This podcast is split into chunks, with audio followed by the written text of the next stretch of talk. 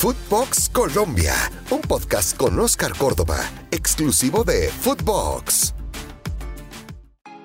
Hola amigos, hoy les tengo una verdadera sorpresa. Vamos a analizar lo que va a ser este clásico para mí, para mí, no sé para los uruguayos, pero un partido de esos que todos esperamos. Sergio Gorsi, periodista uruguayo, es mi primera vez en esta situación. Un podcast que no se pueden perder. Colombia, Uruguay, Uruguay, Colombia. No se lo pierdan. Y es un honor eh, poder charlar contigo, Oscar, y realmente eh, un privilegio poder hacer un pretendido análisis. ¿Se puede hacer un análisis de un partido antes que se juegue? ¿Cómo, cómo lo manejás vos? Y cuando jugabas, además, me gustaría saber qué opinabas de nosotros los periodistas. ¿Qué tal, Oscar? ¿Cómo te va? Hola, hola, hola. De verdad que muchas gracias por esta invitación. Va a ser el primer podcast que voy a hacer de esta manera, pero estoy muy entusiasmado y así que la gente me disculpará las embarradas que haremos. Pero bueno, eh, ¿Cómo se analiza? Mucha expectativa, mucha especulación. Eh, cuando hablo desde el punto de vista futbolista, exfutbolista, me río, me río porque siempre van las mismas preguntas. ¿Cómo se va a parar el equipo? ¿Vamos a salir a atacar? ¿Vamos a defendernos?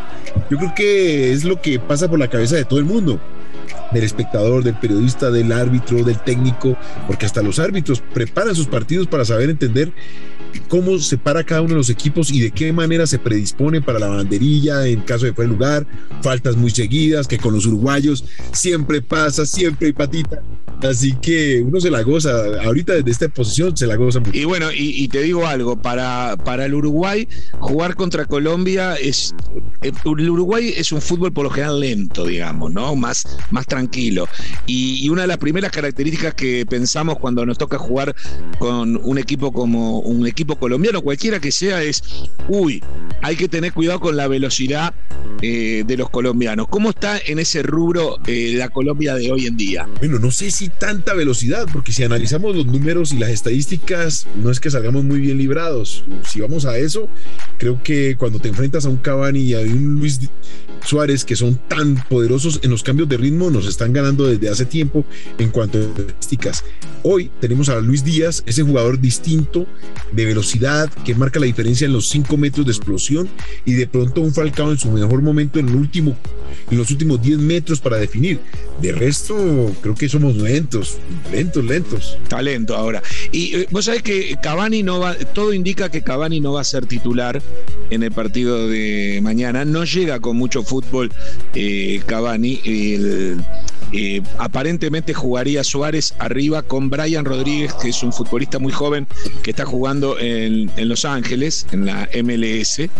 Y, bueno, y va a jugar Joya Hernández Caeta, que va a ser un poco el enganche, el jugador de, que debes conocer de Flamengo, y, y un mediocampo que para el uruguayo es de buen pie porque Uruguay, tener jugadores como Valverde, como Rodrigo Bentancur, el Uruguay está acostumbrado a tener guerreros y ellos son más bien de un fútbol más sutil.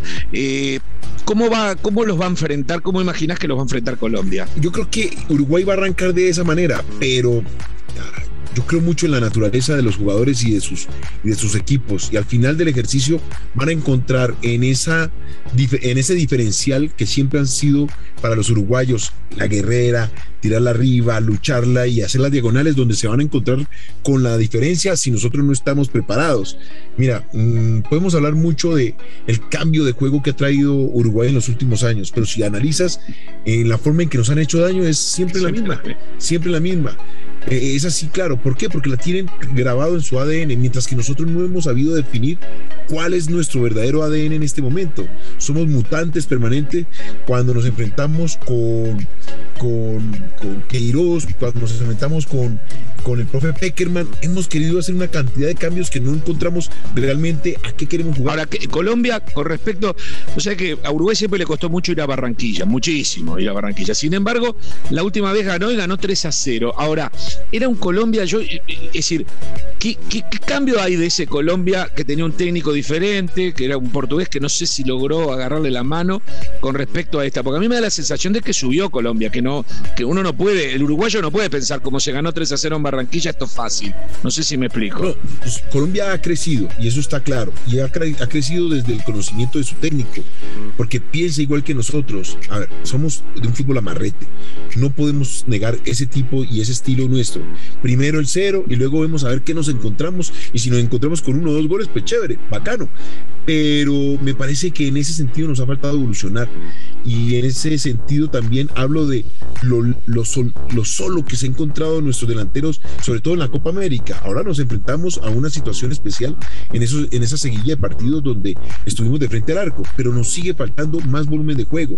Pero la diferencia que tienen ustedes, y te lo digo, gracias a Dios Cavani va al banco, pero es un jugador demasiado inteligente que sabe leer los tiempos de los partidos y se complementa muy bien con Luis Suárez. Sí, sí, hay que ver si se confirma que va al banco. Por lo menos en el último entrenamiento eh, arrancó eh, en el banco o en del lado de los suplentes porque le está faltando todavía la cantidad de minutos. Suárez en el último mes de lo que fue la elimina triple fecha anterior hasta ahora, en donde no estuvieron ni Suárez ni Cavani, eh, hasta ahora, Cavani ha ido de a poquito agarrando fútbol y sin embargo Suárez este, se lo nota más entero. Vos viste lo que ha sido en los últimos partidos, o sea, Suárez un poco volvió porque vos lo viste a Suárez en la Copa América y no resultó Suárez.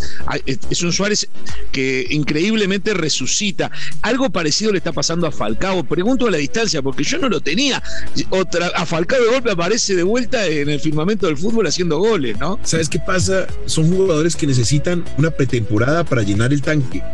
Y cuando no se encuentran con esa pretemporada, cuando se encuentran con accidentes de ese tiempo, llegan cojos, llegan lunancos. Y lamentablemente en el sentido que aconteció con Falcao fue lesión, viajes, que la, la esposa estaba por parir, eh, demasiados elementos en su cabeza que no le permitieron estar en la más alta performance en Turquía. Para mí, una frustración porque siempre he sentido que Turquía ha sido bueno para los colombianos. Lamentablemente Falcao los números, pero su estadística física no le permitió. Lo mismo pasa con Luis Suárez. Todo eso de que me voy, que me quedo, creo que fue un, una inyección anímica para él sentir que era una revancha y luego de esa revancha uno calmar las aguas y lo llevó de pronto a la Copa América casi a un estado de relax. Ahora agárrate, vida mía, porque uno lo ve y está en la mejor condición porque sabe que lo que viene es el remate de su carrera para una Copa del Mundo. Lo mismo para Falcao. Sí, sí, con lo que debería ser para cualquiera de los dos la última Copa del Mundo, ¿no? O sea, uno imagina eh, por ese lado, por un tema, por un tema de edad. Vos sabés que, Uruguay en la, en la, anterior triple fecha le faltaron muchos jugadores por distintas lesiones, suspensiones, pero no estaba eh, Coates, que está jugando muy bien y que es una, es una figura en la defensa para, está jugando en Portugal podría jugar de titular, no va a ser titular, vuelve Godín a la titularidad que había estado lesionado en el último partido, eh, vuelve eh, Nicolás de la Cruz que figura en River, hay que ver si entra como titular, eh, vuelve Lucas Torreira que está jugando ahora en la Fiorentina, vuelven Suárez y Cavani, Uruguay de golpe se encuentra después de mucho tiempo que no tiene lesionado. Ya te digo, el único detalle es el de Cavani, pero de, que todavía no estaría 100% como para entrar desde el primer minuto, tal vez. Yo quiero ver eh, cuando empiece el partido si no entra titular, pero Uruguay llega con todo. ¿Qué le falta a Colombia? Porque yo a la distancia digo, ¿qué pasa que no juega, que no llaman a, a James Rodríguez? si eso fue con tanto lesionado y sacaron siete puntos, no quiero imaginarme lo que viene con toda la tropa lista. Fue así. Entonces, no, me parece que a veces yo tengo un compañero que es Víctor Aristizábal, conocido por parte de ustedes, y a veces esas lesiones lo que hacen es acomodarle el equipo al, al técnico, le dan ese, espacio para probar nuevas posibilidades y se encuentra con situaciones positivas como lo que encontró Uruguay en la última ronda de tres partidos. En el, tema nuestro con James, a ver, yo creo que James tiene que reencontrarse consigo mismo, con el fútbol y con el apetito hacia una profesión tan bonita como es el fútbol. Eh, me cuesta decirlo y las comparaciones son odiosas, pero cuando yo veo a un Cavani tan agradecido con su profesión, con todo lo que disfruta, cuando salta al terreno de juego y la ambición desde, desde aquí, desde el corazón, no la económica, ellos ya están por encima del bien y del mal, pero creo que, que a James le falta esa parte, ya la parte del estómago la resolvió, pero le falta ese compromiso que tiene que tener con los colombianos y consigo mismo para demostrarle que el futbolista no es solamente pegarle patadas a un balón, sino ser referente de una sociedad y de una niñez. Está, está claro.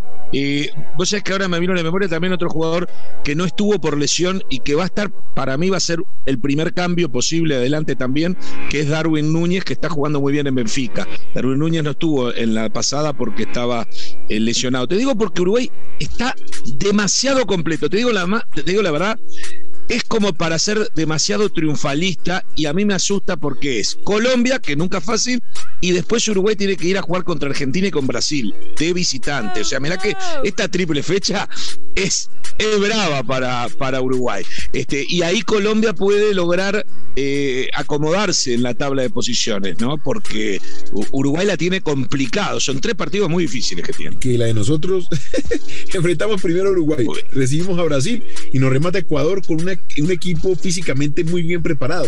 Yo creo que es parte de la, de la felicidad que tenemos los sudamericanos de vivir esta eliminatoria, que no hay más allá de Brasil esa diferencia entre todos los equipos. A ver, cuando uno analiza esto, eh, por la cabeza pasa, guardo una ficha, meto otra, tengo amarillas, me cuido, no me... No, aquí Colombia no se puede dar ese lujo. Toda la carne sobre el asador y si hay amarillas, lo buscaremos la, cómo resolverlo con los que tenemos ahí de suplentes. Y veo que en este caso Uruguay cuenta con mejor salud que la nuestra, sin demeritar lo que nuestros colombianos están haciendo en el exterior. Mira, eh, Oscar, te quiero contar algo por un tema de edad. Vos sos parte de la historia del fútbol eh, colombiano y también del fútbol rioplatense por tu paso por Boca. Pero eh, yo estaba en 1973 en el estadio, cuando el centenario de Montevideo, cuando Willington Ortiz hizo el gol, ganó Colombia 1 a 0 a Uruguay en la eliminatoria para el Mundial de Alemania 74.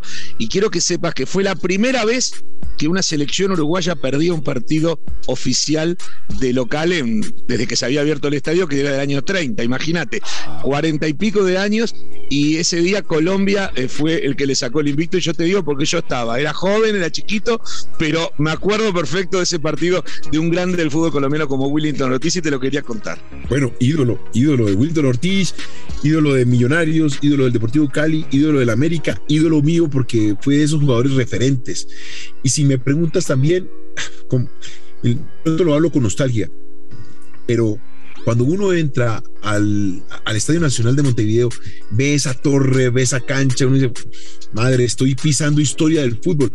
Hoy dentro de todo lo que pude analizar en el podcast anterior, dije, gracias a Dios no jugamos en el Estadio Nacional porque la historia no nos, no, nos va bien, es la verdad. Entonces vamos a tener de pronto una, una ventana para sacar un resultado positivo. Solo de Montevideo logré un empate o dos empates, creo que pude lograr en Montevideo, nunca una victoria. Y bueno, estamos aquí hoy día y te digo, espero necesito tres puntos para poder seguir soñando con Qatar. Lo importante, escúchame, a esta altura, lo importante después de esta charla es que tanto Uruguay como Colombia, y no le cuentes a los demás, clasifiquen así vamos juntos al Mundial. Déjate, ya está, no nos fijemos en los demás. Ya, ya nos ganaron tres en Barranquilla, ahora déjenos y nosotros ganamos en Montevideo y quedamos empatados. El partido se va a jugar en el Gran Parque Central, que es el estadio del Club Nacional de Fútbol, que es uno de los estadios donde se inauguró la historia de las Copas del Mundo en 1930 también.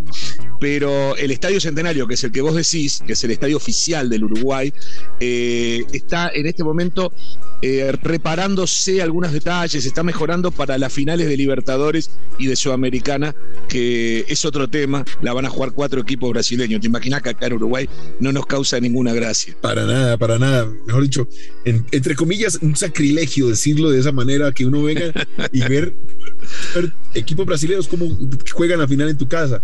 Pero bueno, es parte del fútbol y que nuestra economía nos está llevando a, estar un poquito rezagados. Totalmente. Yo digo de ir, de ir cerrando, Oscar, la, invitación queda para nuestros dos podcasts, para Footbox Uruguay y para Footbox Colombia, de reencontrarnos después del partido y ver eh, qué pasó y en base a lo que pasó, ¿qué nos puede pasar? Porque no va a haber respiro. El domingo tenemos cada uno de nosotros otro partido. No, y la distancia sobre todo. Nosotros vamos de, desde Montevideo para Barranquilla a enfrentar a una de las mejores selecciones del mundo. O sea, piernitas arriba, tacos afilados, los mejores guantes y a seguir trabajando. Pero va a ser lindo. seguro, Uruguay de acá se va para Buenos Aires, es cortito eso. Se va, se va para Buenos Aires. Eso es un vuelo de 30 minutos, no pasa Exacto. Te mando un abrazo, Oscar, y, nos reencontramos eh, después del partido, ¿te parece? Dale, Sergio. Aquí siempre firmes para la cita. Bueno, amigos, esto ha sido lo que presentamos el día de hoy. Espero que les haya gustado. Saben que me pueden encontrar en Footbox Colombia, en todas las plataformas, exclusivo de Footbox. Esto fue Footbox Colombia con Oscar Córdoba, un podcast exclusivo de Footbox.